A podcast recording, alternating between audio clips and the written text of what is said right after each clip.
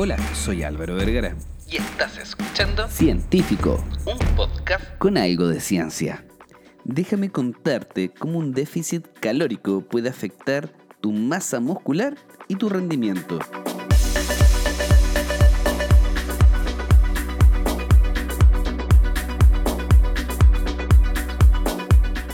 El 8 de octubre del año 2021, Chase Murphy y Karsten Kolger publicaron un estudio bastante interesante en la revista científica escandinava de medicina y ciencias del ejercicio. Pero ¿en qué se enfocaron y por qué lo hicieron? Netamente porque existe un creciente reconocimiento de los efectos negativos para la salud de la deficiencia de energía, incluida la supresión de algunas hormonas reproductivas y metabólicas que pueden conducir a resultados como el deterioro de la salud ósea. Claramente esto depende mucho del rango del déficit energético, depende mucho de las restricciones que vamos a hacer y qué tanto van a durar, porque además de estas modificaciones, la producción de hormonas anabólicas como el factor de crecimiento similar a la insulina 1 o el IGF-1 y la síntesis de proteínas musculares, como podría ser el MPS, se suprime mediante la restricción de energía. Sin embargo, pareciera ser que existe un conocimiento sumamente limitado de las respuestas del entrenamiento de fuerza durante el estado de déficit de energía. Por eso es muy importante ver, analizar toda la evidencia científica para juntarla en un puro punto. Y justo en este punto entran estos dos investigadores.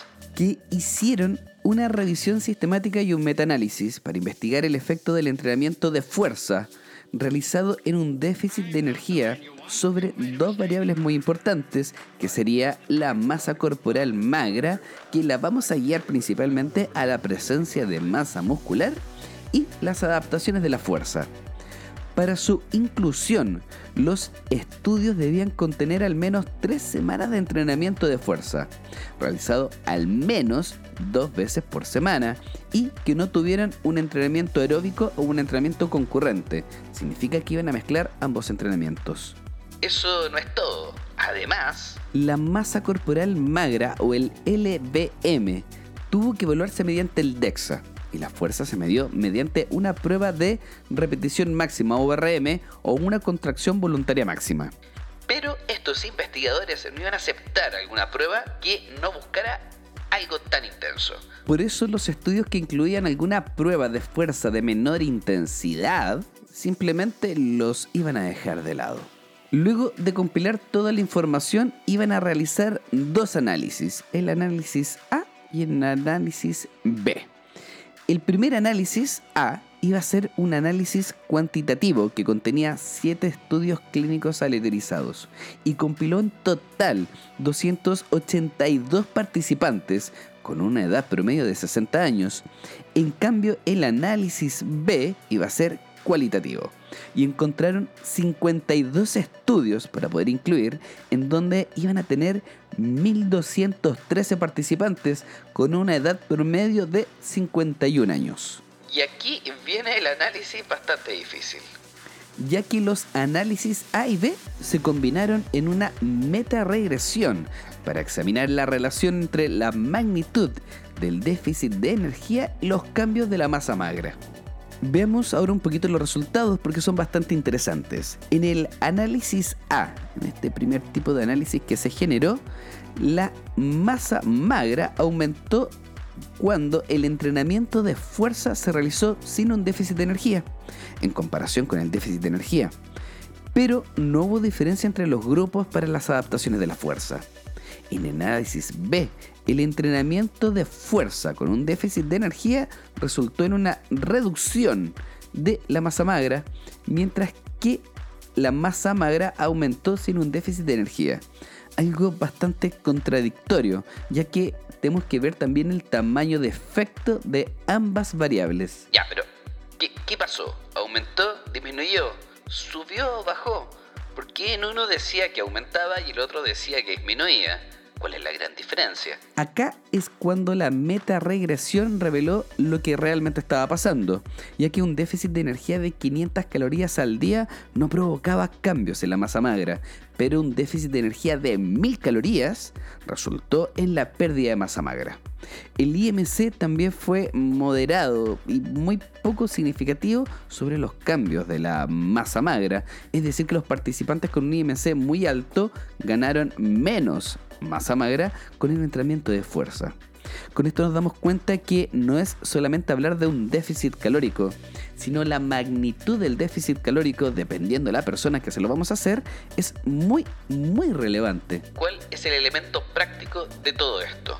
Es muy importante determinar y ver bien estos resultados, porque en la práctica estos resultados sugieren que las personas que buscan ganar masa magra deben evitar a toda costa un déficit de energía muy prolongado mientras que las personas que intentan perder grasa, mientras mantienen o incluso pueden aumentar mayor la masa magra, posiblemente deben abstenerse de hacer algún déficit de energía superior a 500 calorías. Si tu objetivo en sí es mejorar la masa muscular, aléjate del déficit calórico y si lo vas a hacer, ojalá no más allá de una semana. En cambio, si tu objetivo principal siempre va a ser bajar la grasa y mantener, en pocas palabras, tu masa muscular, preocúpate de no ser muy estricto frente a tu déficit de energía y que nunca sea superior a las 500 calorías. De esta forma, siempre vas a mantener o mejorar tu masa magra vas a poder perder grasa. Un tema muy importante frente a esto es el entrenamiento de fuerza, ya que en ambas variables no se reportaron disminuciones de la fuerza. Lamentablemente podríamos tener muchos elementos quisquillosos de este estudio, como que no se reportó una cantidad de proteína adecuada o el entrenamiento de fuerza bajo QRM se estaban haciendo. Entrenar sirve. Entrenar le va a ayudar a tu masa muscular y eso va a ayudar a mejorar la fuerza y la performance. Pero claramente sería mucho mejor si es que te alejas de un régimen hipocalórico muy extremo no busques estas 1000 calorías. Si puedes restar cerca de 500 calorías cuando tu normalidad son cerca de 2000, probablemente no vas a tener ningún problema. Vas a poder bajar la grasa, mantener o incluso mejorar tu masa muscular.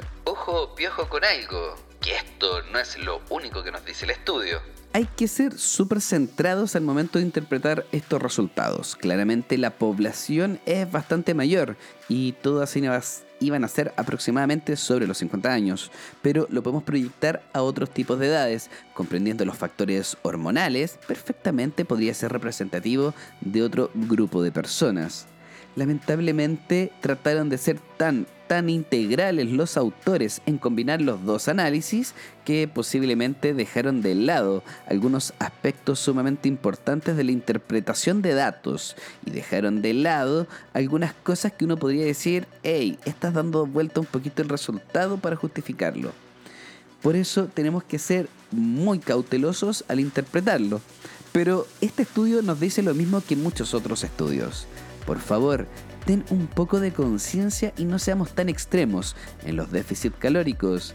Preocúpate de tu ingesta proteica y claramente ponte a entrenar. Entrenar dos veces a la semana pareciera ser bastante poco, porque los mejores resultados se estaban viendo y reportando con tres o más veces a la semana. El ejercicio es dosis respuesta. Comer bien te va a ayudar si vas a restringir no más allá de las 500 calorías y si vas a buscar una restricción un poquito más grande que no dure más allá de una semana. Si te gustó este episodio, yo creo que ya sabes qué hacer. Compártelo en tus redes sociales. Y si tienes alguna idea, alguna incógnita, alguna duda sobre esta área, me la puedes preguntar y posiblemente pueda hacer un episodio sobre ese tema.